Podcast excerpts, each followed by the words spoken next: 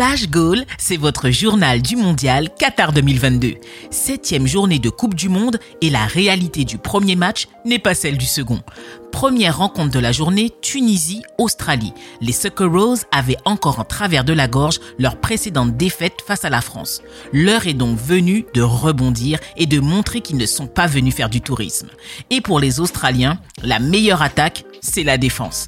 Après avoir ouvert le score à la 23e minute sur une tête de Duke dans le petit filet opposé, au cœur d'une défense tunisienne fantôme, les Australiens ont été infranchissables. Les Aigles de Carthage, trop en dessous dans cette rencontre, n'ont jamais pu renverser le match et ont concédé la défaite sur le score de 1-0, jouant ainsi leur survie lors du prochain tour.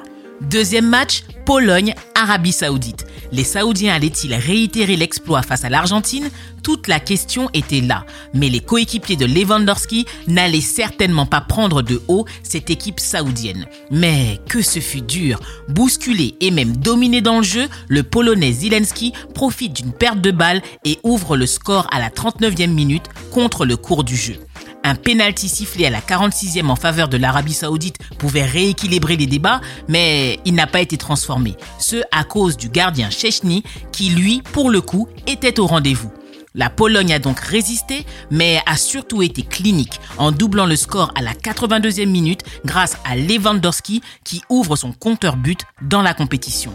La rencontre s'achève sur le score de 2-0. Les Saoudiens pourront nourrir des regrets, mais ils n'ont pas encore dit leur dernier mot. Les dés du groupe C sont relancés. Troisième rendez-vous de la journée, le champion du monde français entre sur le terrain face au Danemark. Il y avait un contentieux à régler entre ces deux nations, une dette qui date d'un obscur match amical et de la dernière Ligue des Nations. Il y a comme une envie de remettre les pendules à l'heure et de montrer qui a le coq sur le torse. Le champion du monde n'a pas déçu et bien au contraire.